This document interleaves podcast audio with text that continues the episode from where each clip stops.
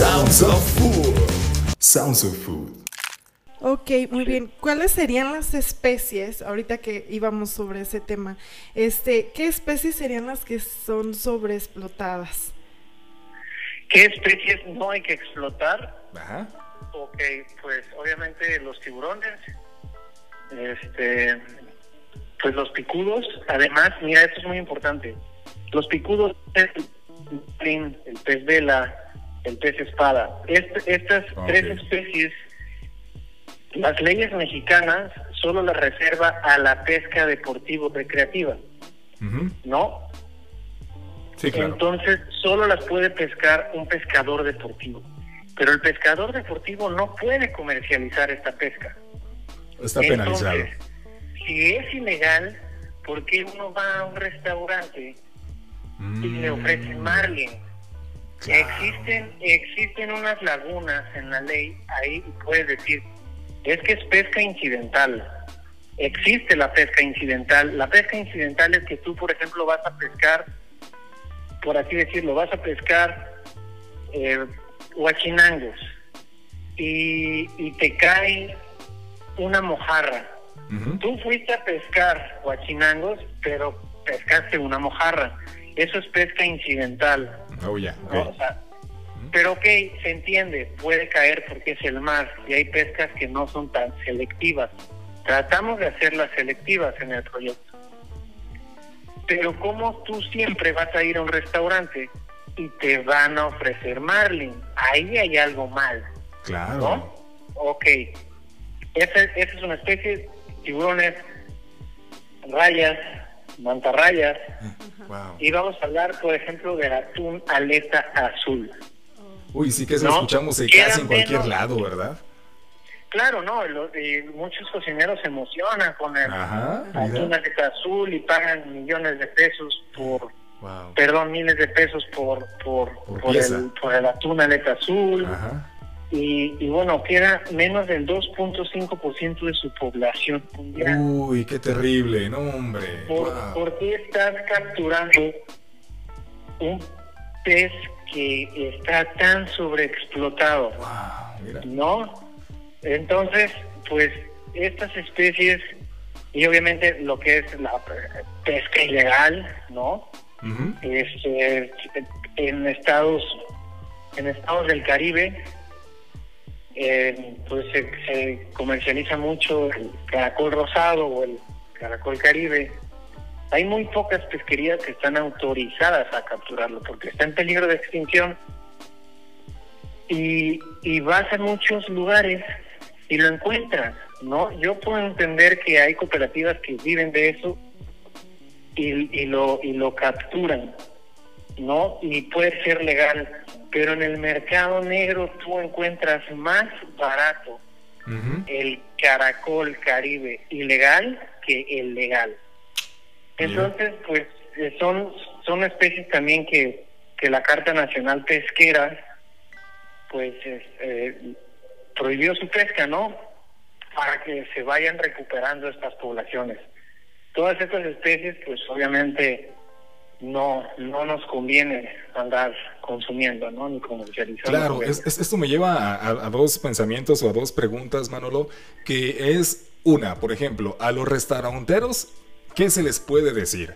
O sea, ¿de qué manera eh, se pudiera, entendemos que ellos ya tienen acostumbrado a su clientela a escoger, por ejemplo, o el marlin, eh, no sé, eh, preparado de tal manera, y ya están acostumbrados y para ellos entiendo que es una pérdida de dinero dejar de, tener un pescado, pero también hay que entender la parte consciente. Esa es una. ¿Cómo decirles a, a los dueños de restaurantes que empiecen a dejar de consumir esto o qué consejo darles?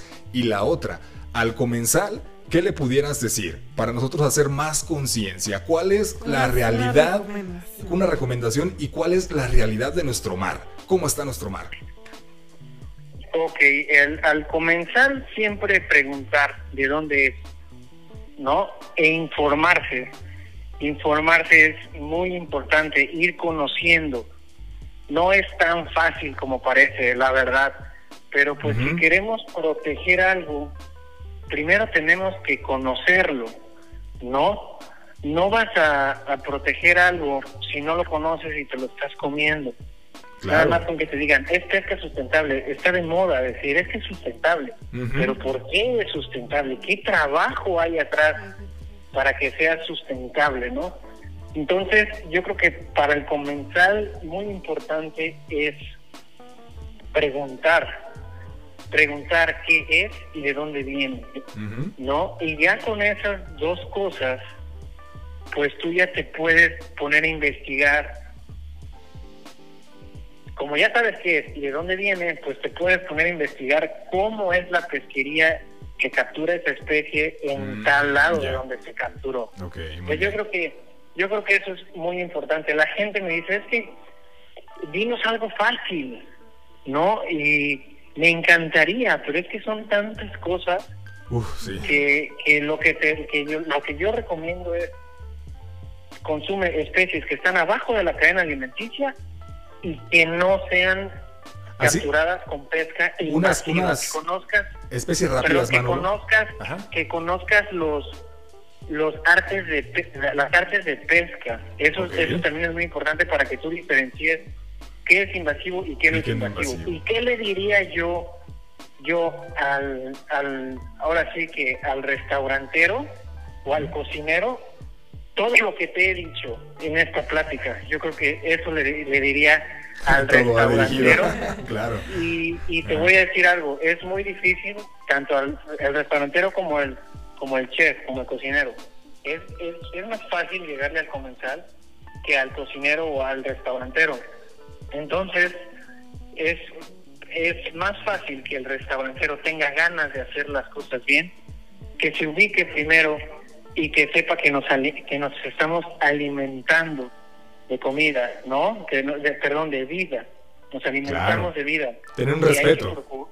exacto, y hay que procurarla y, bueno, ya que él tiene ganas de hacer las cosas con responsabilidad, pues poco a poco va aprendiendo y le diría todo esto que te, que te he dicho en toda la plática. Muy bien, palabras muy, pues ahora sí que muy concisas de una triste realidad, porque eh, nuestro mar, Manolo, ¿cómo se encuentra a nivel? ¿Es preocupante ya las especies que están en peligro de extinción a comparación de otros años?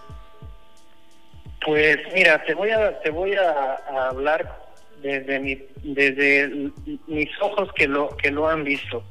Tengo 35 años, como te mencionaba. Yo empecé a ir al mar de los 15. De los 15 a los 20 años yo iba y pescaba con los pescadores por universidad, por trabajo. Dejé de ir al mar y por deporte también.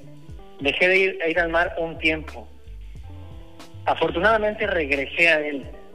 Regresé y, y vi que hubo un cambio drástico en él ¿no? Y ya no me dieron ganas de pescar. Ahí fue cuando me dieron ganas de empezar a tomar fotos y a documentar todo lo que yo veía.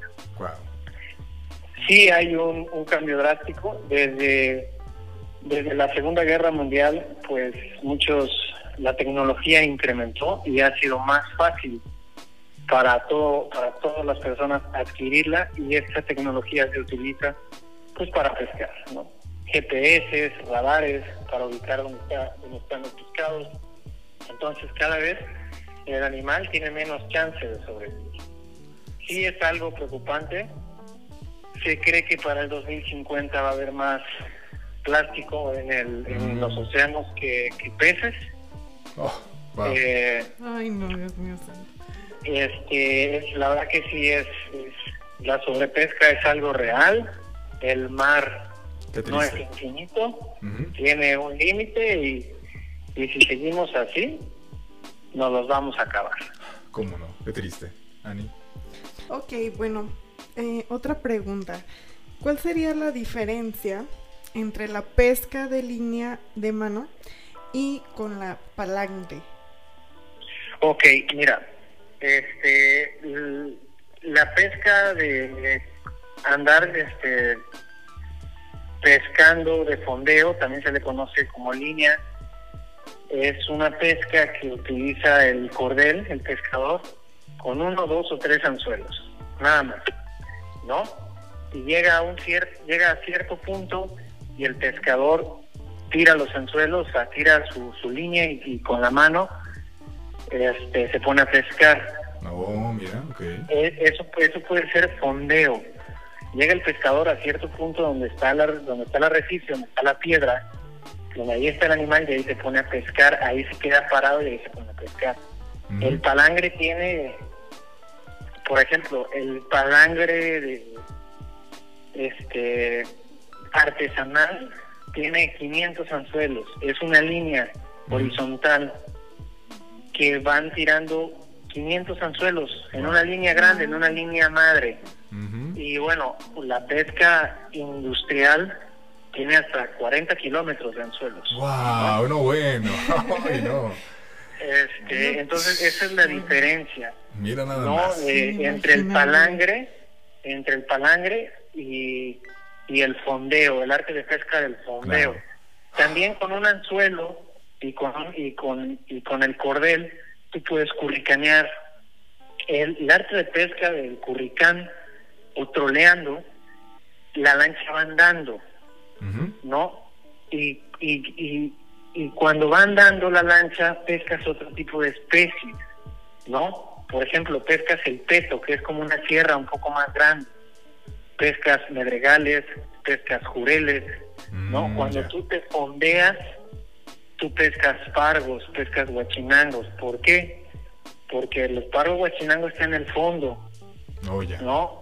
Y los medregales, los jureles, todo eso está, está media agua. Entonces, ve pasar la carnada andando y va sobre de ella. Entonces, son dos artes de pesca diferentes, pero que también se utiliza una línea y un anzuelo.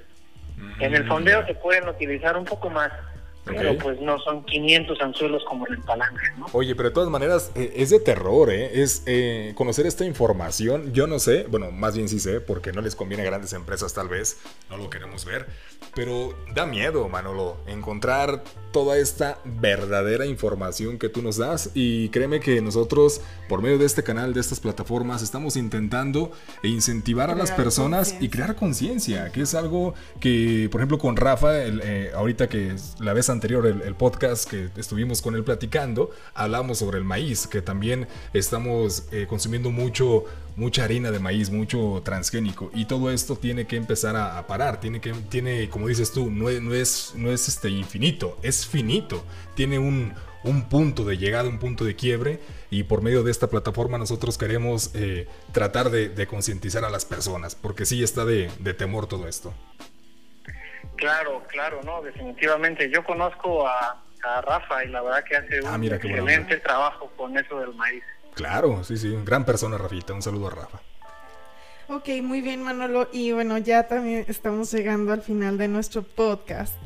Pero antes de eso, nos gustaría que, eh, bueno, si tú has, ya con esta amplia experiencia que tienes en la pesca, ¿has vivido en alguna ocasión algo extraño cuando te hayas adentrado al mar o alguna experiencia, alguna anécdota que nos puedas platicar? Eh, sí, claro que sí, muchas, ¿eh? La verdad que he tenido muchas cosas que el mar me... El mundo del mar. Me ha, pantallado, pero lo que más me, me ha embrujado, digo, hasta la fecha sigo embrujado, son este, los cachalotes. He estado, he encontrado cachalotes, que es la ballena, eh, el sperm whale, la ballena de esperma, es el depredador más grande del mundo eh, los he encontrado aquí en Veracruz, en el Golfo de México, y, no una vez, varias veces. Y la verdad que, que, salir a buscar esos animales y encontrarlos y, verlos abajo del agua ha sido, estoy flechado con esos animales, ¿no? Mi vida, mi vida entera, mi vida entera va dedicada para ese animal. Mira, wow, qué padre, oye. Es que el mar, pues es otro mundo, ¿no, Manolo? El mar es algo grandioso. Yo recién veía en tu Instagram que decías que viste algunos delfines por ahí, ¿no? Algunas ballenas, ¿no? Hace poquito, ayer me parece, ¿no? Que te fuiste al mar. Ayer, sí, ayer salí al mar, este, salgo a buscar actividad pelágica de estos animales de mar abierto, como te mencionaba al principio. Y, y bueno, este, de, cinco veces que salgo, tres veo odontocetos. Odontocetos son estas ballenas que tienen dientes. y ah, ayer, efectivamente, ayer encontré encontré ballenas piloto y encontré delfines. Y algo muy curioso casi siempre yo veo las migraciones rumbo al norte. Mm, Pero salir ahorita en diciembre es, es, es más complicado por los frentes fríos. Los, los nortes vienen, ¿no? Y es, te agarra un norte de esos allá afuera y no la cuentas. Wow, Entonces ¿por qué? tienes que estar, tienes que estar porque es, porque son vientos, pueden llegar de hasta de, hay, bien- hay rachas de hasta de 120 kilómetros por hora, eso hacen unas olas impre- impresionantes aquí en el. Golfo de México, sobre todo en Veracruz. Te agarra un norte de esos y, y- Y adiós. Entonces tienes que estar checando el, el checando el tiempo. Y ahorita en diciembre, la verdad que nunca había llegado tan lejos. Navego alrededor de 30, 35 millas mar adentro. Ándale. Y, y algo muy interesante, vi dos migraciones, tanto de delfines como de ballenas piloto, pero rumbo al sur. Ah. No se sabe, no se, o sea, no sabemos si es que por ser la temporada están migrando al sur o que vienen huyendo del frente frío, porque hoy en la madrugada Oh, entró un norte, ¿no? Ajá. Entonces, pues el mar, así como dices tú, es otro mundo y nos hace falta mucho para conocerlo bien.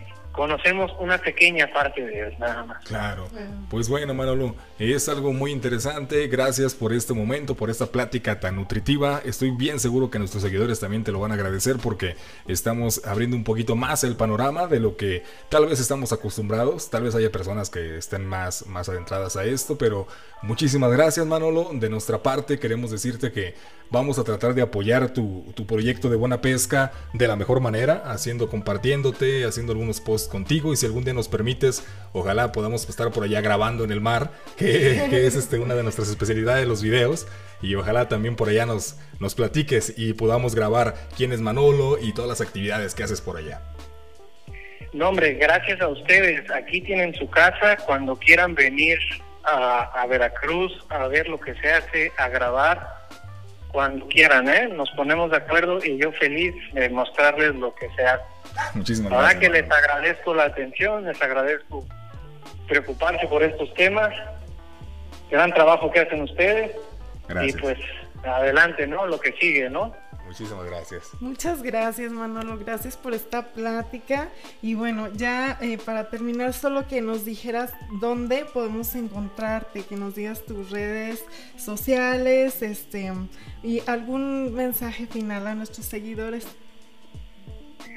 Ok, bueno, en redes sociales está este, arroba buena pesca, arroba buena guion bajo pesca, es la del proyecto.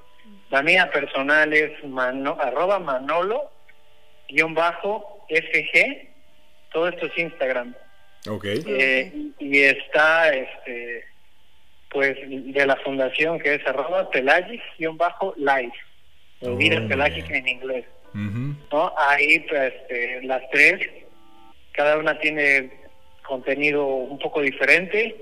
La de la fundación pues es cosas que hacemos en la fundación, fotos, todo- todos mis compañeros de la fundación pues somos fotógrafos, Ah, algunos videógrafos y subimos contenido. Este, la mía personal pues es son mis son mis fotos, mis videos que que todo tiene que ver del mar Tus aventuras. y bueno, está, eh, exacto y, y el explorar el mar, ¿no? Ajá, qué padre. y porque pues no está explorado. La verdad que sí está explorado, pero hay partes que, que, que falta todavía de explorar y que podemos enseñar, ¿no? Y bueno, está la de Buena Pesca, que, que, que está enfocada al consumo responsable de especies marinas y a la pesca responsable. Perfecto, Manolo. Pues muchísimas gracias nuevamente. Estamos en contacto y pues enhorabuena por ese proyecto. Felicidades. Muchas gracias, ¿eh? que estés bien. Igualmente, Muchas nos vemos. gracias. Pues- Hasta luego. hasta luego, Manolo. Pues ahí quedó listo, Ani, esta plática con Manolo Fernández, una persona que está cambiando México, eso se puede decir, así como Rafa, existen personas que, que se preocupan por nuestro ecosistema y qué bonita plática. Sí, claro que sí, Alan. Y, y como siempre invitándolos, nosotros también a ser más conscientes en nuestro consumo, ¿no? Sí, no, no consumir eh, pescados que estén sobreexplotados, informarnos bien de dónde viene, para que todo sea pues un consumo más responsable. Les agradecemos bastante por este tiempo, esto fue Sounds of Food, ya nuestra segunda temporada, muchísimas gracias por escucharnos. Hasta luego. Nos vemos, bye.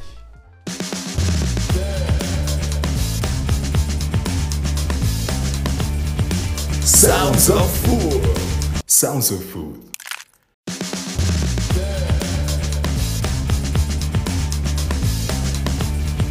Sounds of Food.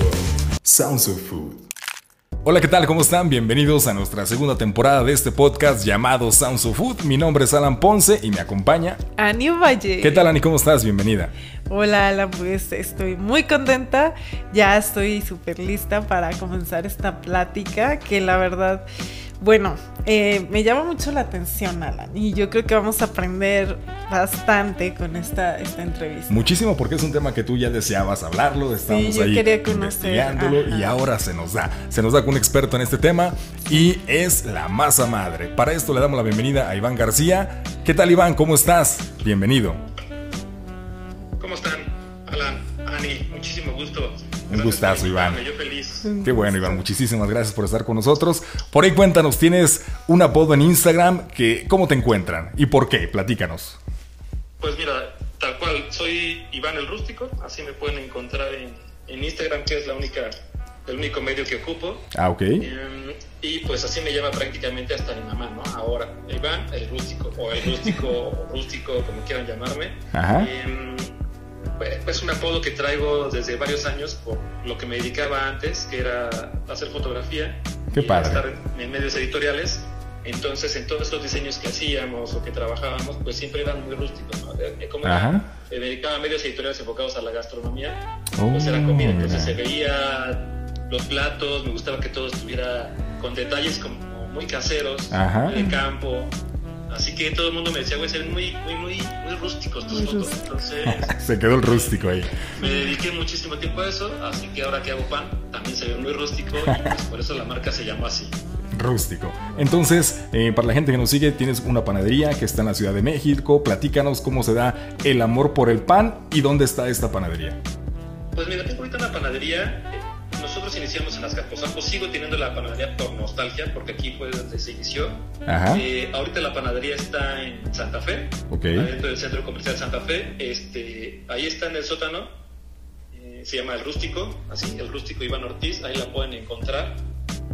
próximamente vamos a abrir en La Condesa otra panadería donde va a estar muy linda porque ahí vamos a tener ya el molino de, de trigo, porque nosotros hacemos nuestras propias harinas.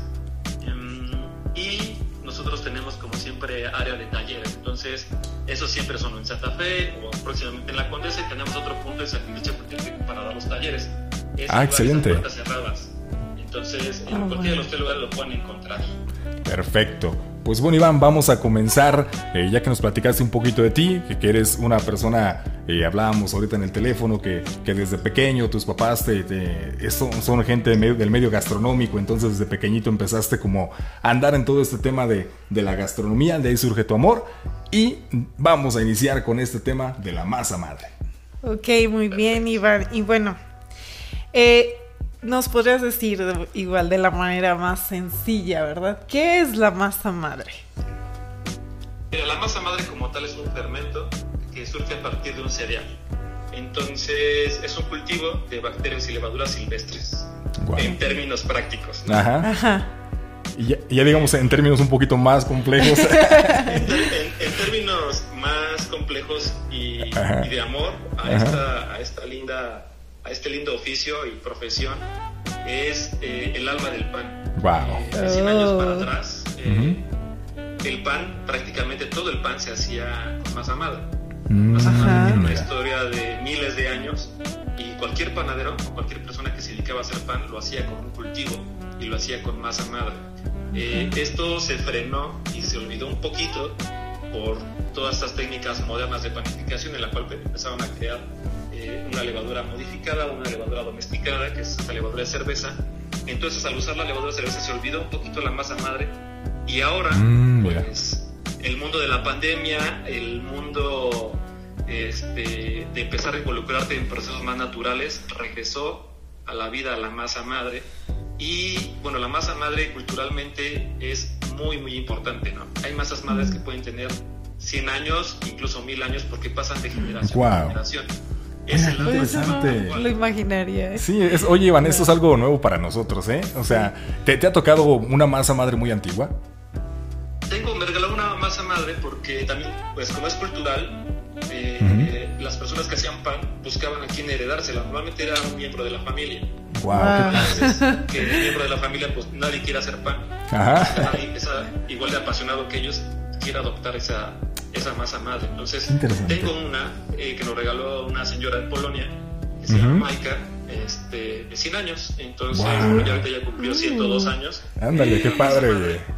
Pero esa la guardamos como para tenerla como historia, porque al final del día como cultivo, pues también se adapta al lugar en el que está. Claro. Entonces, eh, se adapta a los microorganismos en los cuales la alimentas, que el trigo mexicano obviamente es diferente al trigo que ella conseguía en Polonia y demás pero pues el valor que tiene esa masa madre pues obviamente es, es grandísimo. Es un gran tesoro, ¿verdad, Iván? No, no, lo heredó, ¿no? Prácticamente es el que tenía su mamá y pues ahora tercera generación va a ser con nosotros acá en México. Imagínate cuánto pan no se hizo, ¿no? Exacto, exacto. Y es un cultivo que sigue creciendo y sigue creciendo y sigue creciendo. La historia, ni que tener Qué interesante. Y no lo descuides. Esa masa. Porque es lo que le digo a la gente que cuando tiene masa madre, pues es un niño más. Claro. Cuidar, procurar y demás para que nunca se muera. Y se me hace algo muy bonito porque la verdad es, muy noble. Tú lo ves crecer y lo ves en tus panes y el olor y el sabor es único. Ok, muy bien, Iván. Oye, qué interesante todos estos datos que nos estás dando a conocer. Y bueno, este, necesitaríamos un tipo de, de masa especial, perdón, de harina especial. Fíjate que la es, es bien básica, o sea, como se hacía el pan antes, era harina y agua. Y como se hacía la masa madre, es harina y agua. Le puedes poner centeno, trigo, mm, espelta, el, grano que tú quieras. Eh, lo, lo, ideal es que sea recién molido para que tenga una carga nutritiva mucho mayor y que sea un trigo o un centeno de muy buena calidad. Eh, tristemente cada vez eh, encontramos trigos de menor calidad, porque ya hay un tema ahí de industrialización muy grande.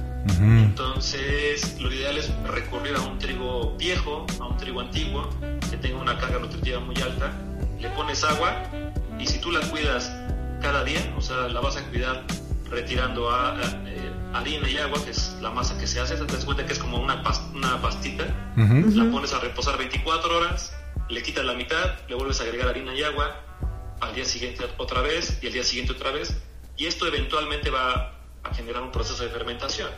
Entonces van a empezar a proliferar levaduras silvestres que son propias del lugar donde crecía este grano y bacterias. Entonces, eh, a los 5 o 6 días ya vas a empezar a ver cómo le crecen burbujitas y demás. Va a haber olores extraños hasta que va a llegar un momento en que se va a adaptar. Va a tener un aroma ligeramente agrio, ligeramente ácido pero muy sabroso. Entonces, cuando tienes este aroma y tu masa empieza a crecer al doble, ya está lista tu masa madre. Y de ahí no va a parar hasta que no dejes de alimentarla.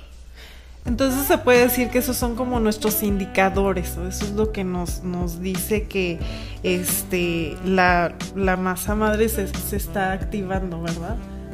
Exactamente, primero que nada es el, el aspecto de visual, empiezan a, generar burbujas, este, se vuelve un poquito más brillante y crece, crece al doble de su tamaño. No quiere decir que crezca en peso y que de la nada le salió algo sólido, sino como empieza a generar gases. y estos gases pues empiezan a hacer crecer esa pasta y crece casi al doble de su tamaño. Entonces esos son indicadores que te van justamente diciendo que la masa o que la vida se está proliferando ahí dentro. Wow, entonces... Si tú sigues respetando esa vida, no va, no va a detenerse. Wow, entonces aquí para los seguidores que nos están escuchando, la masa madre tiene vida, ¿verdad, Iván? Es un, es un ser con vida y es por eso que se le da un nombre, ¿no? Y por ahí tu, masa madre tiene un nombre, platícanos. Se llama Constanza. Ajá, ¿por qué? 13 años en, octubre. Constanza simplemente es un nombre que a mí me, gustó mucho. Ajá. Este, la verdad es que sí, no sé, siempre me ha hecho muy lindo ese nombre. Y recién la, la inicié, se lo puse y en un principio, como nunca pensé que me iba a dedicar toda mi vida a esto, o que me apasionaba, siempre pensé que me iba a dedicar a otra cosa, pues se lo puse a la ligera. Ah, bueno, mira. Ya cumplió 13 años y dejó de ser algo a la ligera, ¿no? Es algo apasionante. Ya, ya le estás pensando celebrar sus 15 años, ¿verdad? ya estás ahí. Sí, estoy chambelán. bueno. Este, sí, se vuelve algo muy serio, porque ya cuando claro. te dedicas a esto y quien hace pan me podrá entender que tienes una relación muy, muy estrecha con tu, repetitivo. Y en este caso con tu fermento que, con el cual haces pan, porque tú te levantas al día siguiente y la ves, la ves que está lista y te vas a integrarla en el pan. Y te das cuenta cómo después de varias horas empieza a fermentar tu masa y el olor de tu pan. Yo siempre les digo a las personas, cuando quieran saber eh, si su pan está bien, es con el olfato. Oh, ya. Entonces, cuando ustedes tienen su masa madre, lo primero que hacen al hacer pan, no nada más es ver el pan, sino cierran así a, a ojito cerrado, como el primer beso, ojito cerrado. Ahí luego van, a, van a oler su pan y lo van a sentir y te vas a dar cuenta que ahí está todo, ¿no? Entonces, la relación está cañona, o sea, te empiezas a entender muy gacho, muy cañón con tu, con tu masa madre. Por eso siempre les digo, póngale nombre, porque se vuelve algo muy íntimo. Más íntimo, claro, qué padre. Exacto. Mira qué padre. Este. Ani le da risa. Quiero que Alan también nos platique. No, no, lo que pasa es que yo por ahí estoy haciendo mi masa madre, Iván, y por ahí tiene un nombre medio raro, se llama Filomena. pero este, pero también, ¿no? Este, es, por lo mismo que dices, ya le vas agarrando un cariño, la vas trabajando y te vas enamorando de, esos procesos, ¿no? Es súper emocionante cuando la primera vez recuerdo que, me, que me, decía, ¿no? Estaba leyendo en algún libro que decía, eh, primeramente mitad harina, este, y a igual la cantidad de agua, ¿no? la misma cantidad de agua por harina y lo vas dejando en el sol, 23 grados, 26 grados centígrados, y vas a notar que se va inflando. Y, era muy desesperante, ¿no? Porque hay veces que, que, no inflaba, no inflaba, no inflaba. Yo decía, ching, ching, ¿qué está, ¿qué está pasando? Y me di cuenta de un gran error que tuve, que la temperatura fue un gran factor muy importante para esto del trabajo de la masa madre. Y para esto, Iván, es la siguiente pregunta. ¿Cuáles son los errores más comunes que se hacen cuando uno está haciendo masa madre? Un error grandísimo es la alimentación de la masa madre. Mm. Eh, al principio, cuando la estamos creando, como no tenemos todavía el hábito, no la alimentamos. no la mm, alimentamos bien. A veces pasa que cada 24 horas, por lo menos cuando está fuera del refrigerador, tienes que alimentarla. Eh, no lo hacen. Así de, nos da flojera y de repente, no, mañana, no, mañana, y de repente pasan 3 o 4 días y cuando la huelen y me dicen, oye Iván, es que me huele a acetona. Mm, mira. Me huele mucho ya a vinagre. Entonces les digo, ah, no la alimentaste y por más de que me curan y me perjuran, Iván, te lo juro por Dios, te lo juro. Y te digo, no manches, ese síntoma, o sea, ese síntoma de acetona es porque no la alimentaste. Mm, o te dio flojera y le pusiste poco, poco alimento. Siempre la tienes que alimentar con respecto a su peso. Si ah. 100 gramos, por lo menos hay que ponerle 100 gramos de alimento. O sea, mismo peso, misma cantidad, mismo peso. Si le quitas 100 gramos de, su peso, y le vas a poner 50 gramos de agua y 50 gramos de harina, por lo menos. Wow, mira Entonces, si tú nada más agarras y le pusiste una cucharadita así de ahí, vamos a darle poquito que rápido, uy, al día siguiente se nota cañón. Mm, mira. Millones y millones de microorganismos ahí dentro. Wow. Que se van a adaptar a lo que tú les des de comer. Oye, Iván, Entonces, si tú les das poquito, se van a sacrificar y van a empezar a sacrificarse mucho. Hasta que va a llegar un momento en que ya van a tener, vas a tener muy poquito microorganismo y pues ahora sí que sobreviviendo. Entonces, poco a poco va a empezar a morir. Ese es uno de los errores más, más comunes que siempre, que siempre pasan al inicio. Mira, entonces... ajá. Sí, te escuchamos. Ese, ese es un, un, error. El otro es dejarlo en el refrigerador mucho tiempo. Mm, Pasa lo mismo. Yo siempre les digo, de 7 a 10 días en el refrigerador, no más, y chin, lo dejan un mes y medio, dos meses, mm, ya valió. Eh, también hay que programarse. Pues ahora sí que hacer pan en, este caso con masa madre es mucha disciplina. Entonces, tú tienes que decir, alimento mi masa madre a las 7 de la mañana y va a estar lista 12 horas después o 24 horas después.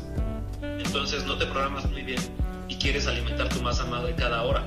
Así es que yo necesito oh, un kilo de masa madre para hacer esta cantidad de pan y tienes nada más 30 gramos, entonces tienes que alimentarla como 10 veces para eso. Oh, ya, mira. Pero siempre pasa, ¿no? De quieren alimentarla y me dicen, no, es que no, no, está creciendo al doble, no está creciendo al doble, Iván, ¿por qué? Pues porque no le dice el tiempo. Y este, este proceso de masa madre es darle el tiempo a las cosas, y en este caso, pues al fermento. Entonces, mínimo tienes que darle por lo menos 7 horas para que crezca a su, a su tamaño, al doble del tamaño, que es un indicador infalible. Si tu masa madre crece al doble, es porque está bien. Oh, Entonces, eh, no la dejas crecer, pues te está indicando que no está bien, que necesita tiempo. Entonces, pues eso se vuelve una muletilla. Siempre les digo muletillas de panadero moderno o, o, de humano moderno que tienes prisa para todo y no, no salen las mm, cosas. Menos te va a salir el pan. Es que aquí entonces la clave es la paciencia, ¿verdad, Iván? Eso es esencial. O sea, si no tienes paciencia, eh, haz pan para que la desarrolles. Ahí a fuerzas la vas a desarrollar. Wow. Oye, Iván, y esto, esto me indicas de meterlo al refrigerador. A lo mejor la. Bueno, creo que, que dos términos que pueden llegar a asustar un poquito a nuestros eh, seguidores es de que, que hay microorganismos. Van a decir, ay, pero ¿qué pasa? ¿Cómo que hay bacterias? ¿Cómo que hay microorganismos? ¿Me va a hacer daño? ¿Y ¿Qué va a causar en mí? Eh, ¿Cómo les responderías como a esas dudas que pueden surgirse? Ah, míralo, bien fácil.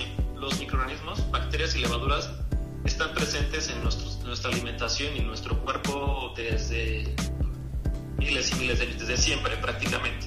Entonces, no le podemos tener miedo a algo que era común. Lo eliminamos porque también después de los años 50 hubo, después de las, de las grandes guerras, mucho miedo por el estilo de vida y por sanitizar prácticamente todo. Mm, eh, no es así, o sea, hay, hay microorganismos, hay bacterias que pueden mantener a raya al E. coli sin problema. Y está comprobado, hay unos documentales muy lindos eh, que pueden ver y, por ejemplo, al momento de hacer queso, si tú lo haces en una batea de madera, en Estados Unidos está prohibido hacer quesos en bateas de madera. Oh, Pero se hacen ahora en acero inoxidable para que no, no guarde microorganismos patógenos. Sin embargo, está comprobado que cuando tienes quesos madurados y quesos ahí, eh, trabajados de manera artesanal en la madera, desarrollan bacterias que mantienen a la raya a los microorganismos patógenos. Mm, Entonces, no es malo tener microorganismos siempre y cuando sean los adecuados y, siempre y cuando estén bien eh, trabajados, por así decirlo. Porque obviamente si dejas ahí alimentos en putrefacción, pues es completamente distinto. ¿no? En este caso estamos teniendo un alimento vivo un alimento que va perfectamente con nosotros y con nuestra flora intestinal, que va perfecto también con el ambiente. Entonces, mientras él siga buscando sobrevivir y tú lo mantengas bien, te va a mantener a ti en la misma. Te va a mantener bien, en buen estado y los microorganismos los va a mantener a raya. Entonces, no hay que tenerles miedo, más bien hay que conocerlos más, investigar más y profundizar en el tema. Cuando tú te clavas en este tema de fermentos, no nada más en la masa madre, te das cuenta que lo necesitas y que cuando empiezas a tener alimentos de este tipo, también dejas de enfermarte, que eso es algo súper bonito. Sí, claro, porque tú mismo estás como ayudando a tu flora intestinal, ¿no? Con estos microorganismos, digamos, buenos para el cuerpo. Claro, y ahora está comprobado que la digestión es una de las cosas más importantes en nuestra existencia, así que hay que tener una muy buena alimentación. Ok, muy bien, Iván. Y bueno, eh, nosotros, ¿cómo podemos saber que e, ese pan que nos vamos a comer está hecho con masa madre. ¿Qué nos puede decir que, que, está hecho con masa madre? No sé, ese baguette o lo que sea que nos vayamos a comer. Siempre les voy a invitar a varias cosas, hay varios tips. Este, a, mí me encanta porque aparte soy muchísimo en otras panaderías, o por lo menos antes lo era. Entonces cuando yo iba a una panadería, eh, me gustaba primero que nada sentarme a observar cómo hacían el pan si tu pan lo están haciendo, porque a veces te das cuenta, estás sentado, estás ahí enfrente mirando, y si tu pan sale en una hora, obviamente no está hecho con masa madre. Porque pues está, está hecho con levadura seca que fermenta prácticamente en media hora y con fermentadora mucho más rápido. Mm, Entonces, uno es observarlo. Eh, dos, a mí me encanta preguntar a los panaderos, oye, ¿está hecho con masa madre? Hace 10 años, cuando no había un boom de panadería de masa madre, te lo juro, yo iba a las panaderías y les preguntaba, oye, ¿has hecho pan con masa madre? Y me decían, ¿qué es la masa madre? Oh, wow, me, resultaba, me resultaba muy fuerte que un panadero me dijera, claro, ¿qué es masa madre? sí. Y, y, no había, o sea, no había panaderos que, eh, que, que, hicieran pan con masa madre. Entonces a mis, a mis clientes y amigos les decía, pues es como tu doctor. Ajá. O sea, así como es tu relación muy cercana con tu doctor, también con la persona que te alimenta. Entonces, en este caso, Exacto. pan, más Ajá. en México que consumimos una cantidad abismal de pan, este, hay que preguntar al panadero, ¿de dónde? O sea, le preguntaba muchas cosas, ¿no? ¿De dónde traes tu harina? Oye, ¿cómo mueles tu grano? Oye, ¿cómo lo fermentas? Entonces, me decían, no, pues el grano no lo muelo, vienen unas, en unas postales que ya dicen bolillo, agregar 100 gramos de agua por tanto. Uy, no, muy estandarizado. Entonces, esas dos cosas, ¿no? Y la tercera es entrenar nuestro olfato. El olfato te va a decir todo. El olfato te va a decir si está hecho con levadura seca, si aceleraron su fermentación, si está hecho con masa madre solamente. Esto es un indicador bien importante. Cuando tú haces pan de masa madre, tu mismo paladar y tus papilas gustativas y, y, y el olfato se entrena a tal grado que cuando tú a ojito cerrado hueles un pan ajeno al tuyo, sabes diferenciar si está hecho con masa madre o no. Y es evidente, o sea, tu mismo paladar ya lo sientes y dice, ah, yo no lo quiero, porque te cansa, o sea, ya no quieres comer algo que, estás acostumbrado a, comer. Entonces el olfato es súper importante, un panadero tiene que tener muy buen olfato y tiene que respetar su olfato y también respetar su paladar. Si van a otro lado y se dan cuenta que el pan está hecho mal, o sea, con fermentaciones no adecuadas a lo que él le gusta, pues que no se lo coman. Claro. Que comértelo, ¿no? Esto es algo, algo muy lindo que no hacemos acá en México o en Occidente, el miedo a decir que no. Y no Exacto. Nada claro. Si no te gusta o si no te hace bien, pues hay que decir que no y ya. o a preguntar, ¿verdad? También, simplemente preguntar. Wow, oye. Hace, hace, rato escuché una canción que decía, úsala tu voz, es una de las herramientas más poderosas que tienes, ¿no? Exactamente. Y es exacto, exacto. Oye, por y... eso estamos aquí. Sí, sí, sí, por eso este tema, porque siento nosotros queremos, eh, vamos aprendiendo en este, con este canal, hemos aprendido bastante de muchos chefs, muchos profesionales. La vez pasada tuvimos aquí a Rafa Mier eh, con esta Fundación Tortilla de Maíz, cosas muy interesantes. Entonces, sí, claro, y, y esto lo queremos transmitir a los seguidores, que no tengan miedo, porque siento que con toda esta manera de industrialización se, ha, se nos ha dado un, un alimento que no es alimento como tal. O sea, es, por ejemplo, este pan no es el pan como tú comentabas en un inicio, el verdadero pan, ¿no? Entonces nos están dando un pan que no es pan, por no sé si me entiendan. No, exacto, o sea, de hecho, ahora, eh, con todos esos temas de etiquetado, eh, las marcas no podían ponerle pan a su a sus, wow, mira qué triste. Porque no eran pan. Eh, ah. También es una cosa que tenemos que empezar a hacer, ¿no? Leer con conciencia.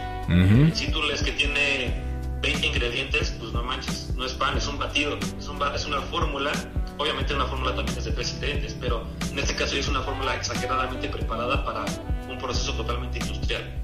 El pan, sepámoslo todos, se hace con harina y agua, nada más. Es todo. la masa madre también es harina y agua, entonces en esencia son dos ingredientes. Si le quieres agregar sal, es a, es a, gusto tuyo, pero dos ingredientes solamente. Así que así se hacía el pan antes, eso se tiene que hacer ahora. Hay países que ya tienen regulaciones para que tú demuestres que el pan está hecho de esta manera que también está hecho con una fermentación. Cuando tú dices masa madre o sourdough, tienes que demostrar que tu pan está hecho de esa manera, que reposa las horas que tiene que reposar. Si no, no lo puedes llamar pan de masa madre así de fácil. Y en México, con todo el boom, y en muchas partes de Latinoamérica, incluyendo Estados Unidos, ya te dicen ahí afuera, en, la panadería, pan de masa madre o pan sourdough y ya vas y lo compras porque está de moda, pero no está hecho con sourdough, solamente también le ponen levadura mm. procesada para estandarizar procesos, justamente porque es más fácil trabajar la levadura, claro. está domesticada, entonces no es un pan 100% de masa madre, eso te quieren vender porque aparte el marketing, el marketing pues, está maravilloso. Así eh, Y te casas con la visión. Otra cosa hace rato que me preguntaron cómo diferenciarlo, es también presionarlo los panes con levadura se deshacen rapidísimo. Tú compara un bolillo de la panadería de la esquina con un pan de masa madre, sécalos, déjalos afuera unas 5 horas y en, ese tiempo cuando tú los aplastas el bolillo, se desmorona. Y tú intentas aplastar un pan rústico de masa madre, es imposible que lo aplastes con tu mano. Wow, mira, qué, interesante. La textura, ¿verdad? Su apariencia y su textura. Wow, oye Iván, ¿y, dónde ya vamos a, terminar esta pequeña entrevista? Pero muy, muy nutritiva, ni porque es, un, tema muy interesante, que nos puede llevar horas hablando de esto, porque es muy emocionante. ¿Dónde has probado, aparte de, contigo, dónde has probado un pan de masa madre que digas, este es un señor pan? Órale. Este, debo decirte lo que en ninguna panadería Anda. Ha sido de amigos. Ha sido de amigos. Ha sido de amigos que son panaderos. Ajá. Este, que tienen la misma idea. Ok. Eh, como Armando en Cholula es un pan maravilloso. Mira, qué padre. Próximamente vamos a estar por allá para que estén pendientes. Tengo un amigo que se llama Philip en Alemania que hace un pan increíble. Wow. Este, y es más, más así de amigos, ¿no? De, de panaderías hasta ahorita, tristemente no, porque eh, me casé con una idea que es hacer un pan increíble y un pan que nos hacía antes. Entonces, nosotros nos involucramos incluso en la cosecha del grano, en la molienda del grano, se muele en piedra, se fermenta naturalmente y se hornea en piedra. Entonces, a veces pues ah. llegas con este eh, partes y dices, no manches, es que no, le falta esto, le falta el otro. Y así como Rafa seguramente les contó que el maíz es muy importante en México, claro. también es muy importante el trigo. Mm, Entonces muchos chefs, muchos amigos me dicen que hay que defender el maíz, ¿no? La, Ajá. toda esta identidad del maíz que tenemos en Latinoamérica, en México particularmente, pero el trigo también es tan importante como eso, porque en la mesa siempre hay tortillas y hay pan. Entonces, también panaderos, también chefs, también eh, gente particular que no se dedica a hacer pan, tenemos que gritar y alzar la mano y decir, quiero un buen grano y quiero un buen pan. Así de fácil. Wow. Wow, pues qué palabras, Ani. Ahora sí que nosotros estamos sumándonos a este movimiento, Iván. Vamos a tratar también de, darle un poquito más de voz y, de difusión. sí, darle difusión y, invitar a, todos nuestros seguidores que se atrevan a probar este pan de masa madre. Es un pan que ahora sí sabe a pan. Eh, esos olores recién horneado, es una maravilla. Ese sabor ligeramente acidito, ¿no, Iván? Que llega a generar ese pan. Y. Bueno, ya, bueno, ya estamos casi concluyendo y yo, este, yo me voy a animar a, pues a elaborar mi pan de masa madre. Entonces, yo quiero que me des un consejo y, yo creo que también a nuestros seguidores, porque estoy seguro que, que, van a escuchar este podcast y a lo mejor se animan. Claro que sí, Así que hay que invitarlos y, y, bueno, danos un consejo para los que nos queremos iniciar, los que queremos este, elaborar masa madre. Bueno, pues el primer consejo es no tener miedo. Y de ahí partimos, porque si no tienes miedo eh, y tienes esa, pues esa linda aventura en tu ser, te va a dar cosquillitas y el día siguiente va a hacer pan. Entonces, tengan, consigan una buena harina, agarren un vasito con agua, un frasquito, mezclenle y empiecen a hacer su masa madre. Aventúrense hacerlo, entrenle al ruedo y van a ver que van a tener resultados muy lindos. Wow, qué padre. Oye, eh, mencionaste algo de la harina que, me gustaría decirle. Eh, ¿Se tiene que buscar una harina que tenga mayor cantidad de proteínas, Iván? Eh, no. cómo, tiene? Este, los, trigos modernos, este, los trigos modernos están, son, son trigos híbridos para tener una mayor cantidad de proteína. Mm, Mientras más proteína tengas, porque allá tú lees una receta y te dice harina de alta proteína o harina de fuerza. Mm. eso es porque tiene mayor elasticidad. Mientras más elasticidad tenga, más capacidad de aire y agua vas a poder capturar. Eso no se hacía antes. Entonces, mm, hay que tener un trigo de antes, un trigo nutritivo, un trigo con mucha fibra, un trigo con menos almidón, un trigo con proteína moderada. Eh, a mí me gusta buscar siempre trigos ecológicos y siempre me gusta preguntar cómo lo muelen. Entonces, yo te diría, busquen un trigo ecológico, vean cómo lo muelen y si no, avísenos, háblenos y vemos cómo se lo hacemos llegar para que tengan una buena harina en su pan. Porque también es una muletilla moderna. Eso de tener que usar ese tipo de harinas no está bien. Eso ha hecho también muchos, muchos males en nuestro cuerpo y por eso hay tantas intolerancias y alergias. Wow. Mm. Oye, pues muchísimas gracias por, por, resolvernos esta gran duda porque mira, en varios foros, Iván, de masa madre se maneja que, que busques el que tenga mayor cantidad de proteína o mayor número de fuerza, pero ahora ya vemos que no es así. Wow, qué gran error se está haciendo. Es muy interesante. Porque visualmente estamos muy visuales ahora en el mundo. Creemos que un pan totalmente alveolado con una elasticidad cañona Este, es mejor. Y mm. lo aplastan y hacen este ejercicio de aplastarlo y como se vuelve a retomar su forma. Pues tú imagínate que te estás comiendo una liga. Mientras más liga te comas, a tu cuerpo le va a costar mucho trabajo digerirla. Sí. Exactamente. así. Bueno, Iván, muchísimas gracias por esta entrevista. Queremos que nos comentes eh, los cursos que tú das para que la gente, los talleres, donde te encuentran, platícanos acerca de esto. Pues Iván Rústico, ahí en Instagram es el único lugar donde, donde estoy en comunicación con todos. Ahí publico cada vez los talleres. Los vamos a empezar a hacer semanales porque tengo un atraso por la pandemia de no poder adaptar muchos. y continuaremos y cada semana vamos a dar un taller.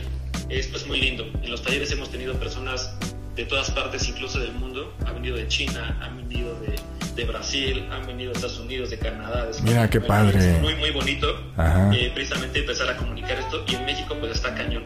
Eh, así que nos gusta mucho dar talleres. A mí me encanta informar porque es algo que tenemos que tener todos, eh, este tipo de información y compartirla con nuestras familias. Claro. Sobre todo, que el pan se haga en nuestra casa, que nosotros hagamos el pan. Bueno, muchísimas gracias, Iván, que nos animemos. Ahí lo encuentran. El rústico, Iván, el rústico en Instagram, que es la única red social que tienes, ¿verdad?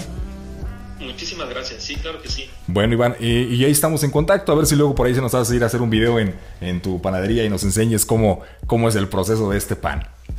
O mejor aún, vengas a hacer pan un día. Ay, sí. Wow. Sí, te tomamos la invitación. Muchísimas gracias. Por allá nos vas a tener. gracias. Gracias a ustedes y, muchísimo, muchísimo gusto. Y gracias a todos los que nos están escuchando. Gracias, Iván. Un saludo desde Aguascalientes y de parte de toda la audiencia te decimos gracias por instruirnos y estamos en contacto. Gracias, chicos. Muchas gracias, Iván, gracias. Bye. Chao. Pues listo, Ani, ¿cómo, cómo, ¿qué te pareció este gran tema de, de la Oye, Alan, pues me encantó. Nos dio datos muy, muy interesantes. Yo creo que estamos aprendiendo bastante. Muchísimo. Y me agradó mucho este tema. Disfruté esta plática. Sí, Ani, ¿entonces te vas a animar a hacer pan? Sí, sí me voy a animar. Ya vamos a poner en práctica todo lo que Ya luego ustedes estarán viendo aprendido. el paso a paso en las redes sociales del pan ya de Ya les voy a presumir mi pan. Pues un placer de nuevo tenerlos aquí con nosotros en este podcast, que nuestra intención es llenarlos de conocimiento eh, de personas que, están eh, muy, muy inmersas o que dominan los temas. Sí, que son expertos, ¿verdad? Claro, entonces entonces nos despedimos de esta, bueno, de este podcast, de nuestra segunda temporada. Estamos en nuestra página web. También recuerden que tenemos nuestro canal de YouTube, Ani. Tenemos nuestro canal de YouTube, estamos en Facebook, estamos en Instagram. Entonces, pues no se pierdan todo el contenido que tenemos para ustedes. Esto es Alani y los esperamos en nuestro siguiente capítulo. Muchísimas gracias. Hasta luego.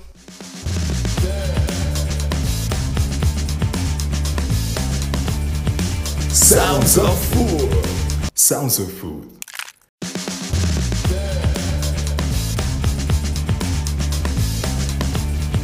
Sounds of Food. Sounds of Food. Hola, ¿qué tal? ¿Cómo están? Bienvenidos a nuestra segunda temporada de este podcast llamado Sounds of Food. Mi nombre es Alan Ponce y me acompaña Ani Valle. ¿Qué tal, Ani? ¿Cómo estás? Bienvenida. Hola, Alan. Pues estoy muy contenta. Ya estoy súper lista para comenzar esta plática que la verdad bueno, eh, me llama mucho la atención, Alan, y yo creo que vamos a aprender bastante con esta, esta entrevista. Muchísimo, porque es un tema que tú ya deseabas hablarlo, estamos ahí investigándolo y ahora se nos da. Se nos da con un experto en este tema y es la masa madre. Para esto le damos la bienvenida a Iván García. ¿Qué tal, Iván? ¿Cómo estás? Bienvenido. ¿Cómo están, Alan, Ani? Muchísimo gusto un gustazo, Iván. Qué bueno, Iván. Muchísimas gracias por estar con nosotros. Por ahí cuéntanos, tienes un apodo en Instagram que ¿cómo te encuentran? ¿Y por qué? Platícanos. Pues mira, tal cual, soy Iván el Rústico, así me pueden encontrar en, Instagram, que es la única, el único medio que ocupo. Ah, ok. Em, y pues así me llama prácticamente hasta mi mamá, ¿no? Ahora, Iván el Rústico, o el Rústico, o Rústico, como quieran llamarme. Ajá. Em, es un apodo que traigo desde varios años por lo que me dedicaba antes, que era hacer fotografía. Qué padre. Estar en medios editoriales. Entonces, en todos estos diseños que hacíamos o que trabajábamos, pues siempre eran muy rústicos. Como me dedicaba a medios editoriales enfocados a la gastronomía, pues era comida. Oh, Entonces se veía los platos, me gustaba que todo estuviera con detalles como muy caseros, de campo. Así que todo el mundo me decía, güey, ser muy, muy, muy, muy rústicos tus fotos. Entonces. se quedó el rústico ahí.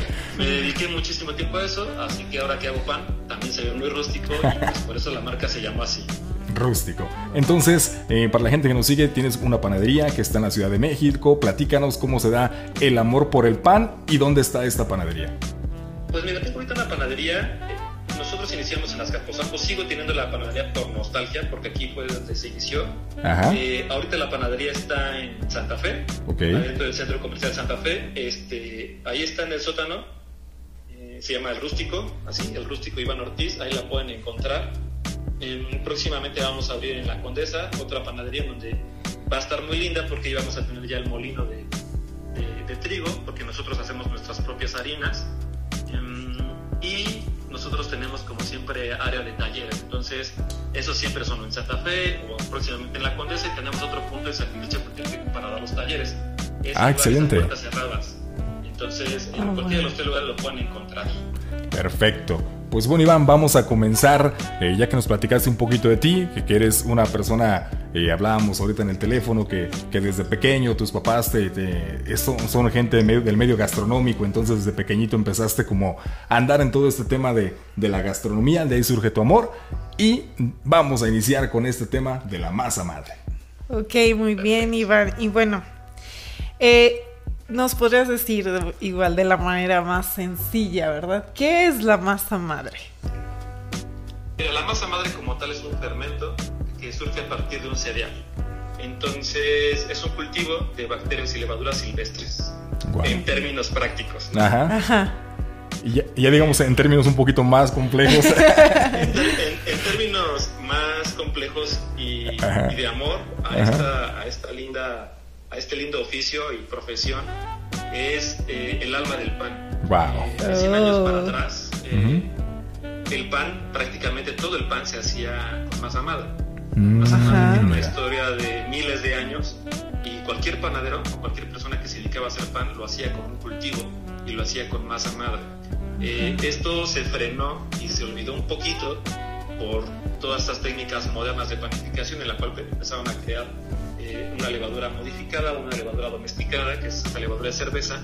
Entonces al usar la levadura de cerveza se olvidó un poquito la masa madre y ahora mm, pues el mundo de la pandemia, el mundo este, de empezar a involucrarte en procesos más naturales, regresó a la vida a la masa madre y bueno, la masa madre culturalmente es muy, muy importante, ¿no? Hay masas madres que pueden tener 100 años, incluso 1000 años, porque pasan de generación a generación. Es el interesante. lo imaginaría. ¿eh? Sí, es, oye, Iván, esto es algo nuevo para nosotros, ¿eh? O sea, ¿te, ha tocado una masa madre muy antigua? Tengo, me regaló una masa madre porque también, pues como es cultural, eh, las personas que hacían pan buscaban a quien heredársela. Normalmente era un miembro de la familia. Wow, ah. que el miembro de la familia, pues nadie quiere hacer pan. Ajá. Nadie igual de apasionado que ellos quiere adoptar esa, esa masa madre. Entonces, tengo una eh, que nos regaló una señora de Polonia, que se llama Maika, este, de 100 años. Entonces, ya ahorita ya cumplió 102 años. Ándale, qué padre, Pero esa la guardamos como para tenerla como historia, porque al final día como cultivo, pues también se adapta al lugar en el que está. Claro. Entonces, eh, se adapta a los microorganismos en los cuales la alimentas, que el trigo mexicano obviamente es diferente al trigo que ella conseguía en Polonia y demás. Pero, pues el valor que tiene esa masa madre, pues obviamente es, es grandísimo. Es un gran tesoro, ¿verdad, Iván? No, no, lo heredó, ¿no? Prácticamente es el que tenía su mamá y pues ahora tercera generación va a ser con nosotros acá en México. Imagínate cuánto pan no se hizo, ¿no?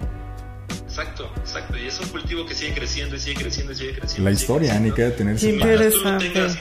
y no lo descuides. Esa masa. Porque es lo que le digo a la gente que cuando tiene masa madre, pues es un niño más.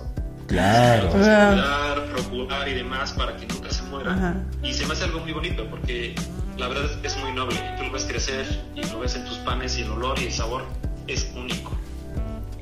Ok, muy bien, Iván. Oye, qué interesante todos estos datos que nos estás dando a conocer.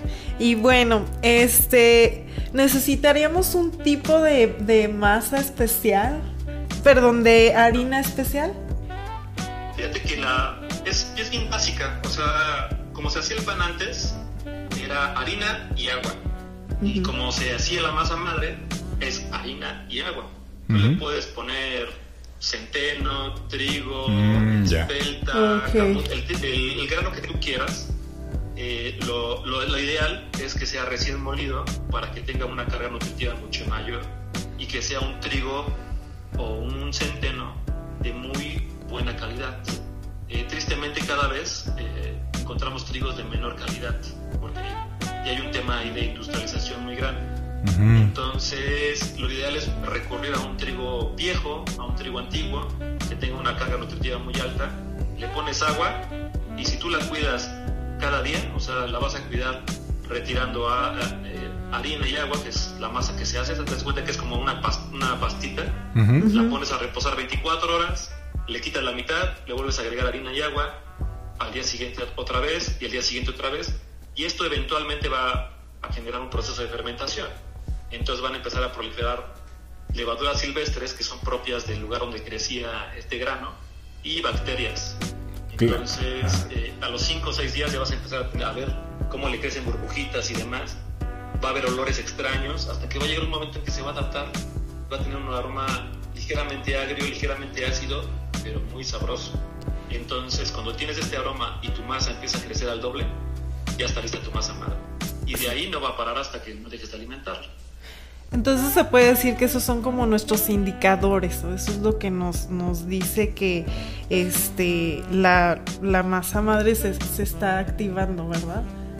Exactamente, primero que nada es el, aspecto de visual, empiezan a, generar burbujas, Este, se vuelve un poquito más brillante y crece. Crece al doble de su tamaño. No quiere decir que crezca en peso y que de la nada le salió algo sólido, claro. sino como empieza a generar gases. y estos gases pues empiezan a hacer crecer esa pasta y crece casi al doble de su tamaño. Entonces esos son indicadores que te van justamente diciendo que la masa o que la vida se está proliferando ahí dentro. Wow, entonces... Si tú sigues respetando esa vida, no va, no va a detenerse. Wow, entonces aquí para los seguidores que nos están escuchando, la masa madre tiene vida, ¿verdad, Iván? Es un, es un ser con vida y es por eso que se le da un nombre, ¿no? Y por ahí tu, masa madre tiene un nombre, platícanos. Se llama Constanza. Ajá, ¿por qué? 13 años en, octubre. Constanza simplemente es un nombre que a mí me, gustó mucho. Ajá. Este, la verdad es que sí, no sé, siempre me ha hecho muy lindo ese nombre. Y recién la, la inicié, se lo puse. Y en un principio, como nunca pensé que me iba a dedicar toda mi vida a esto, o que me apasionaba, siempre pensé que me iba a dedicar a otra cosa, pues se lo puse a la ligera. Ah, bueno, mira. Ya cumplió 13 años y dejó de ser algo a la ligera, ¿no? Es algo. Ya, ya le estás pensando celebrar sus 15 años, ¿verdad? ya estás ahí. Sí, estoy chambelán. bueno. Este, sí, se vuelve algo muy serio, porque ya cuando claro. dedicas a esto y quien hace pan me podrá entender que tienes una relación muy, muy estrecha con tu, con tu cultivo, y en este caso con tu fermento que, con el cual haces pan porque tú te levantas al día siguiente y la ves, la ves que está lista y te uh integrarla en el pan y te das cuenta cómo después de varias horas empieza a fermentar tu masa y el olor de tu pan. Yo siempre les digo a las personas, cuando quieran saber eh, si su pan está bien, es con el olfato. Oh, Entonces, cuando ustedes tienen su masa madre, lo primero que hacen al hacer pan, no nada más es ver el pan, sino cierran así a a ojito cerrado, como el primer beso, a ojito cerrado, Ahí luego van, a, van a oler su pan y lo van a sentir y te vas a dar cuenta que ahí está todo, ¿no? Entonces la relación está cañona, o sea, te empiezas a entender muy gacho, muy cañón con tu, con tu masa madre. Por eso siempre les digo, póngale nombre, porque se vuelve algo muy íntimo. Más íntimo, claro, qué padre. Exacto. Mira qué padre. Este. Ani le da yo Quiero que Alan también nos platique. No, no, lo que pasa que yo por ahí estoy haciendo mi masa madre, Iván, y por ahí tiene un nombre medio raro, se llama Filomena. pero este, pero también, ¿no? Este, es, por lo mismo que dices, ya le vas agarrando un cariño, la vas trabajando y te vas enamorando de, esos procesos, ¿no? Es súper emocionante cuando la primera vez recuerdo que, que, me, que me decía, ¿no? Estaba leyendo algún libro que decía, eh, primeramente mitad harina, este, y a igual la cantidad de agua, ¿no? la misma cantidad de agua por harina y lo vas dejando en el sol, 23 grados, 26 grados centígrados, y vas a notar que se va inflando. Y, era muy desesperante, ¿no? Porque hay veces que, que, no inflaba, no inflaba, no inflaba. Yo decía, ching, ching, ¿qué está, ¿qué está pasando? Y me di cuenta de un gran error que tuve, que la temperatura fue un gran factor muy importante para esto del trabajo de la masa madre. Y para esto, Iván, es la siguiente pregunta. ¿Cuáles son los errores más comunes que se hacen cuando uno está haciendo masa madre? Un error grandísimo es la alimentación de la masa madre. Mm. Eh, al principio, cuando la estamos creando, como no tenemos todavía el hábito, no la alimentamos. Mm, bien. A veces pasa que cada 24 horas, por lo menos cuando está fuera del registrador, tienes que alimentarla. Eh, no lo hacen. Así de, nos da flojera y de repente, no, mañana, no, mañana, y de repente pasan 3 o 4 días y cuando la huelen y me dicen, oye Iván, es que me huele a acetona. Mm, mira. Me huele mucho ya a vinagre. Entonces les digo, ah, no la alimentaste y por más de que me curan y me perjuran, Iván, te lo juro por Dios que te lo juro. Y te digo, no manches, ese síntoma, o sea, ese síntoma de acetona es porque no la alimentaste. Mm, o te dio flojera y le pusiste poco, poco alimento. Siempre la tienes que alimentar con respecto a su peso. Si 100 gramos, por lo menos hay que ponerle 100 gramos de alimento. O sea, mismo peso, misma cantidad, mismo peso. Okay. Si le quitas 100 gramos de, su peso y le vas a poner 50 gramos de agua y 50 gramos de harina, por lo menos. Wow, mira Entonces, si tú nada más agarras y le pusiste una cucharadita así de ahí, vamos a darle poquito Ajá. y rápido, uy, al día siguiente se nota cañón. Mm, mira. Millones y millones de microorganismos ahí dentro. Wow. Y se van a adaptar a lo que tú les des de comer. Oye, Iván, Entonces, si tú les das poquito, se van a sacrificar y van a empezar a sacrificarse muchos. Hasta que va a llegar un momento en que ya van a tener, vas a tener muy poquito microorganismo y pues ahora sí que sobreviviendo. Entonces, poco a poco va a empezar a morir. Ese es uno de los errores más, más comunes que siempre, que siempre pasan al inicio. Mira, entonces... Sí, te escuchamos. Ese, ese es un, un, error. El otro otro es dejarlo en el refrigerador mucho tiempo. Mm, Pasa lo mismo. Yo siempre les digo, de 7 a 10 días en el refrigerador, no más, y chin, lo dejan un mes y medio, dos meses, mm, ya valió. Eh, también hay que programarse. Pues ahora sí que hacer pan en, este caso con masa madre es mucha disciplina.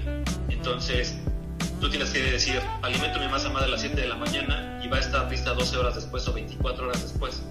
Entonces no te programas muy bien y quieres alimentar tu masa madre cada hora.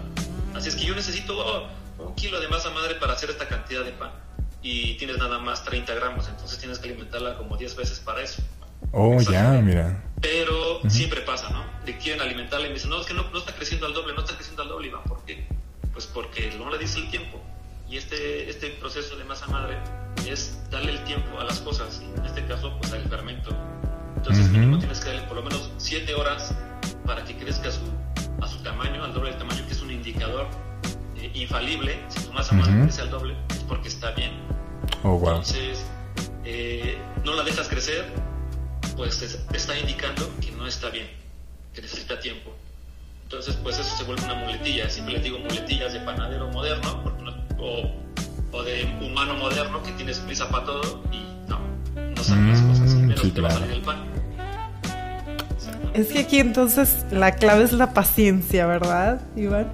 Esto es esencial. O sea, si no tienes paciencia, eh, haz pan para que la desarrolles. Ahí en fuerzas la vas a desarrollar. Wow. Oye, Iván, y esto, esto me indicas de meterlo al refrigerador. A lo mejor la. Bueno, creo que, que dos términos que pueden llegar a asustar un poquito a nuestros eh, seguidores es de que, que, hay microorganismos. Van a decir, ay, pero ¿qué pasa? ¿Cómo que hay bacterias? ¿Cómo que hay microorganismos? ¿Me va a hacer daño? Eh, ¿Qué va a causar en mí? Eh, ¿Cómo les responderías como a esas dudas que pueden surgirse? Ah, míralo, bien fácil. Los microorganismos, bacterias y levaduras están presentes en, nuestra alimentación y nuestro cuerpo desde miles y miles de años, desde siempre prácticamente. Entonces, no le podemos tener miedo a algo que era común. Lo eliminamos porque también después de los años 50 hubo, después de las, de las grandes guerras, mucho miedo por el estilo de vida y por sanitizar prácticamente todo. Mm, eh, no es así, o sea, hay, hay microorganismos, hay bacterias que pueden mantener a raya al E. coli sin problema. Y está comprobado, hay unos documentales muy lindos eh, que pueden ver. Y, por ejemplo, al momento de hacer queso, si tú lo haces en una batea de madera, en Estados Unidos está prohibido hacer quesos en bateas de madera. Oh, Pero se hacen ahora en acero inoxidable para que no, no guarde microorganismos patógenos. Sin embargo, está comprobado que cuando tienes quesos madurados y quesos ahí, eh, trabajados de manera artesanal en la madera, desarrollan bacterias que mantienen a la raya a los microorganismos patógenos. Mm, Entonces, no es malo tener microorganismos siempre y cuando sean los adecuados y, siempre y cuando estén bien eh, trabajados, por así decirlo. Porque obviamente si dejas ahí alimentos en putrefacción, pues es completamente distinto. ¿no? En este caso estamos teniendo un alimento vivo, un alimento que va perfectamente con nosotros y con nuestra flora intestinal que va perfecto también con el ambiente. Entonces, mientras él siga buscando sobrevivir y tú lo mantengas bien, te va a mantener a ti en la misma. Te va a mantener bien, en buen estado y los microorganismos los va a mantener a raya. Entonces no hay que tenerles miedo, más bien hay que conocerlos más, investigar más y profundizar en el tema. Cuando tú te clavas en este tema de fermentos, no nada más en la masa madre, te das cuenta que lo necesitas. Y que cuando empiezas a tener alimentos de este tipo, también dejas de enfermarte. Que eso es algo súper bonito. Sí, claro, porque tú mismo estás como ayudando a tu flora intestinal, ¿no? Con estos microorganismos, digamos, buenos para el cuerpo. Claro, y ahora está comprobado que la digestión es una de las cosas más importantes en nuestra existencia, así que hay que tener una muy buena alimentación. Ok, muy bien, Iván. Y bueno, eh, nosotros, ¿cómo podemos saber que e, ese pan que nos vamos a comer está hecho con masa madre. ¿Qué nos puede decir que, que, está hecho con masa madre? No sé, ese baguette o lo que sea que nos vayamos a comer. Siempre les voy a invitar a varias cosas. Hay varios tips. Este, a, mí me encanta porque aparte soy muchísimo en otras panaderías, o por lo menos antes lo era. Entonces cuando yo iba a una panadería, eh, me gustaba primero que nada sentarme a observar cómo hacían el pan si tu pan lo están haciendo, porque a veces te das cuenta, estás sentado, estás ahí enfrente mirando, y si tu pan sale en una hora, obviamente no está hecho con masa madre. Porque pues está, está hecho con levadura seca que fermenta prácticamente en media hora y con fermentadora mucho más rápido. Mm, Entonces uno es observarlo. Eh, dos, a mí me encanta preguntar a los panaderos. Oye, ¿está hecho con masa madre? Hace 10 años, cuando no había un boom de panadería de masa madre, te lo juro, yo iba a las panaderías y les preguntaba, oye, ¿has hecho pan con masa madre? Y me decían, ¿qué es la masa madre? Oh, wow, me, resultaba, me resultaba muy fuerte que un panadero me dijera, claro, ¿qué es masa madre? sí. Y, y, no había, o sea, no había panaderos que, eh, que, que, hicieran pan con masa madre. Entonces a mis, a mis clientes y amigos les decía, pues es como tu doctor. Ajá. O sea, así como es tu relación muy cercana con tu doctor, también con la persona que te alimenta. Entonces, en este caso, Exacto. el pan, más Ajá. en México que consumimos una cantidad abismal de pan, este, hay que preguntar al panadero, ¿de dónde? O sea, le preguntaba muchas cosas, ¿no? ¿De dónde traes tu harina? Oye, ¿cómo mueles tu grano? Oye, ¿cómo Mm. lo fermentas? Entonces, me decían, no, pues el grano no lo muelo, viene en unas, en unas postales que ya dicen bolillo, agregar 100 gramos de agua por tanto. Uy, no, muy estandarizado. Entonces, esas dos cosas, ¿no? Y la tercera es entrenar nuestro olfato. Uh -huh. El olfato te va a decir todo. El olfato te va a decir si está hecho con levadura seca, si aceleraron su fermentación, si está hecho con masa madre solamente. Esto es un indicador bien importante. Cuando tú haces pan de masa madre, tu mismo paladar y tus papilas gustativas y, y, y el olfato se entrenan a tal grado que cuando tú a ojito cerrado hueles un pan ajeno al tuyo, sabes diferenciar si está hecho con masa madre o no. Uh -huh. Y es Padre. evidente, o sea, tu mismo paladar ya lo siente y dice, ah, yo no lo quiero, porque te cansa, o sea, ya no quieres comer algo que, que estás acostumbrado a comer. Uh -huh. Entonces el olfato es súper importante, un panadero tiene que tener muy buen olfato y tiene que respetar su olfato y también respetar su paladar. Si van a otro lado y se dan cuenta que el pan está hecho mal, o sea, con fermentaciones no adecuadas a lo que él le gusta, pues que no se lo coman. Claro. que comértelo, ¿no? Uh -huh. Esto es algo, algo muy lindo que no hacemos acá en México o en Occidente, el miedo a decir que no. Y no Exacto. Nada claro. Si no te gusta o si no te hace bien, pues hay que decir que no y ya. Así o a preguntar, ¿verdad? También, simplemente ah, preguntar. Wow, oye. Hace, hace, rato escuché una canción que decía, úsala, tu voz es Ajá. una de las herramientas más poderosas que tienes, ¿no? Exactamente. Es exacto, exacto. Oye, por y... eso estamos aquí.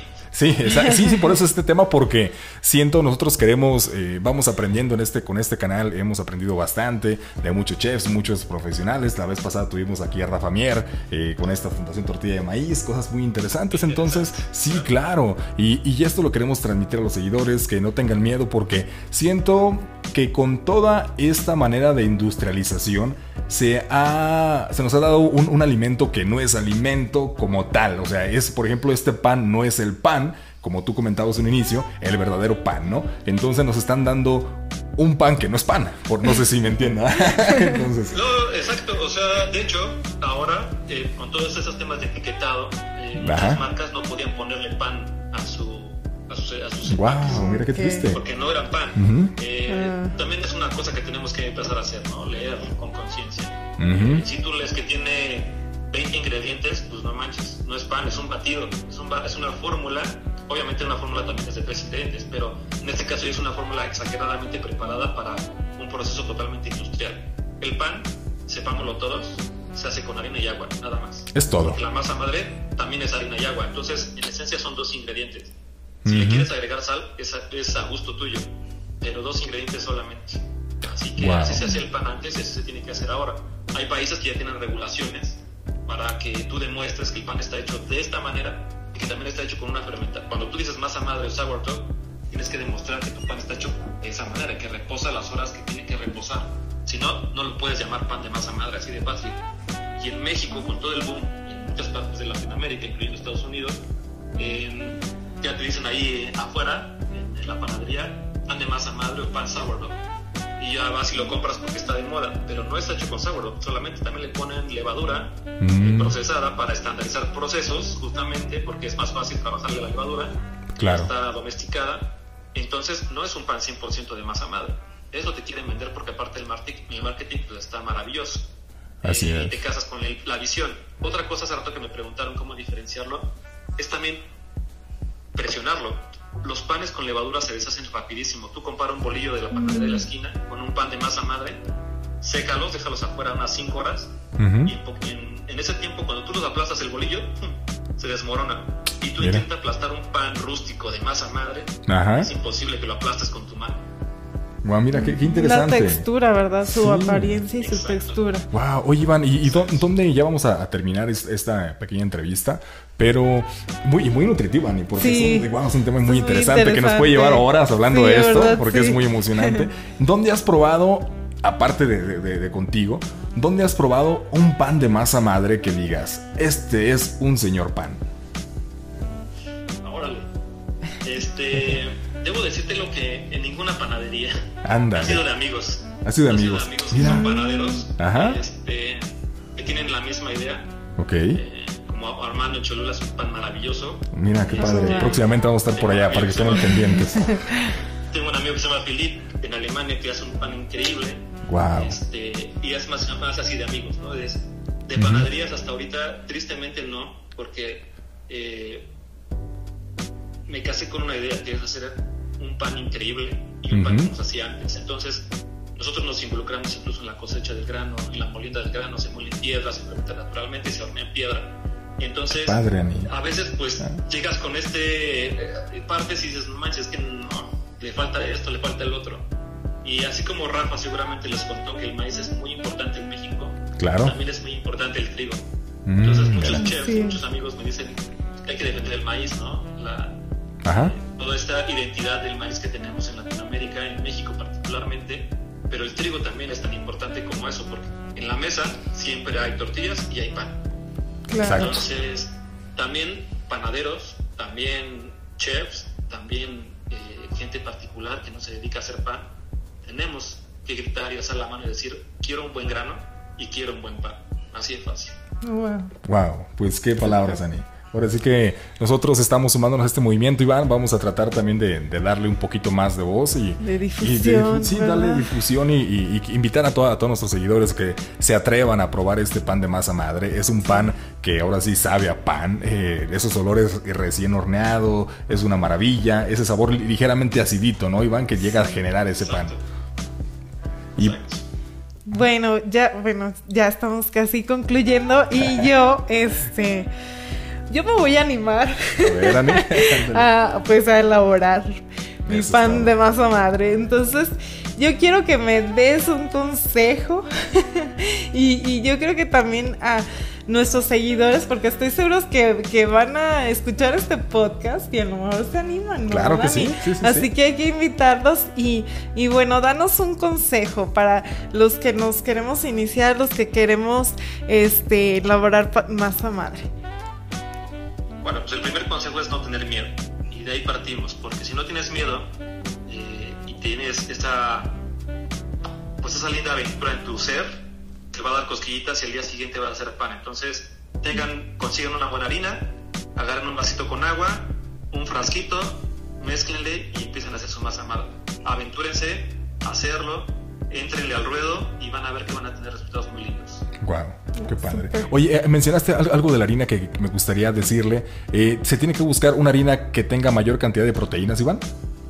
Eh, no. ¿cómo, ¿cómo, tiene? Este, los, los, trigos modernos, este, los trigos modernos están, son, son trigos híbridos para tener una mayor cantidad de proteína. Mm, Mientras más proteína tengas, porque allá tú lees una receta y te dice harina de alta proteína o harina de fuerza.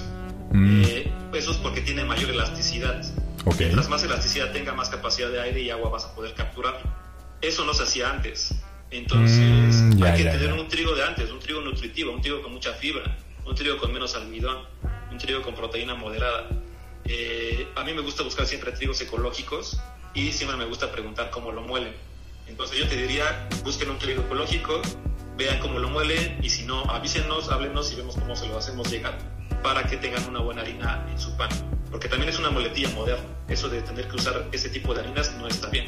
Eso ha hecho también muchos, muchos males en nuestro cuerpo y por eso hay tantas intolerancias y alergias. Wow. Mm. Oye, pues muchísimas gracias por, por, resolvernos esta gran duda, porque mira, en varios foros, Iván, de masa madre se maneja que, que busques el que tenga mayor cantidad de proteína o mayor número de fuerza, pero ahora ya vemos que no es así. Wow, qué gran error se está haciendo. Es muy interesante. Porque visualmente estamos muy visuales ahora en el mundo. Creemos que un pan totalmente alveolado con una elasticidad cañona Este, es mejor. Y mm. lo aplastan y hacen este ejercicio de aplastarlo y como se vuelve a retomar su forma. Pues tú imagínate que te estás comiendo una liga. Mientras más liga te comas, a tu cuerpo le va a costar mucho trabajo digerirla. Sí. Exactamente. así. Bueno, Iván, muchísimas gracias por esta entrevista. Queremos que nos comentes eh, los cursos que tú das para que la gente, los talleres, donde te encuentran, platícanos acerca de esto. Pues Iván Rústico, ahí en Instagram es el único lugar donde, donde estoy en comunicación con todos. Ahí publico cada vez los talleres. Los vamos a empezar a hacer semanales porque tengo un atraso por la pandemia de no poder adaptar muchos.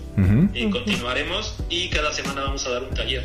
Esto es muy lindo. En los talleres hemos tenido personas de todas partes, incluso del mundo. Han venido de China, han venido de, de Brasil, han venido de Estados Unidos, de Canadá. De Mira, qué padre. Es muy, muy bonito eh, precisamente empezar a comunicar esto. Y en México, pues está cañón. Eh, así que nos gusta mucho dar talleres. A mí me encanta informar porque es algo que tenemos que tener todos, eh, este tipo de información y compartirla con nuestras familias. Claro. Sobre todo, que el pan se haga en nuestra casa, que nosotros hagamos el pan. Bueno, muchísimas gracias, Iván, que nos animemos. Ahí lo encuentran. El rústico, Iván, el rústico en Instagram, que es la única red social que tienes, ¿verdad? Muchísimas gracias, sí, claro que sí. Bueno, Iván, y, ahí estamos en contacto, a ver si luego por ahí se nos vas a ir a hacer un video en, en tu panadería y nos enseñes cómo, cómo es el proceso de este pan. O mejor aún, vengas a hacer pan un día. Ay, sí. Wow. Sí, te tomamos la invitación. Muchísimas gracias. Por allá nos vas a tener. Gracias. Gracias a ustedes y, muchísimo, muchísimo gusto. Y gracias a todos los que nos están escuchando. Gracias, Iván. Un saludo desde Aguascalientes y de parte de toda la audiencia. Te decimos gracias por instruirnos y estamos en contacto. Gracias, chicos. Muchas gracias, Iván. Gracias. Bye. Pues listo, Ani, ¿cómo, cómo, ¿qué te pareció este gran tema de, de la Oye, Alan, pues me encantó. Nos dio datos muy, muy interesantes. Yo creo que estamos aprendiendo bastante. Muchísimo. Y me agradó mucho este tema. Disfruté esta plática. Sí, Ani, ¿entonces te vas a animar a hacer pan? Sí, sí me voy a animar. Ya vamos a poner en práctica todo lo que Ya luego ustedes estarán viendo aprendido. el paso a paso en las redes sociales del pan. Ya les voy a presumir mi pan. Pues un placer de nuevo tenerlos aquí con nosotros en este podcast, que nuestra intención es llenarlos de conocimiento eh, de personas que, están eh, muy, muy inmersas o que dominan los temas. Sí, que son expertos, ¿verdad? Claro, entonces nos despedimos de esta, bueno, de este podcast, de nuestra segunda temporada. Estamos en nuestra página web. También recuerden que tenemos nuestro canal de YouTube, Ani. Tenemos nuestro canal de YouTube, estamos en Facebook, estamos en Instagram. Entonces, pues no se pierdan todo el contenido que tenemos para ustedes. Esto es Alani y los esperamos en nuestro siguiente capítulo. Muchísimas gracias. Hasta luego.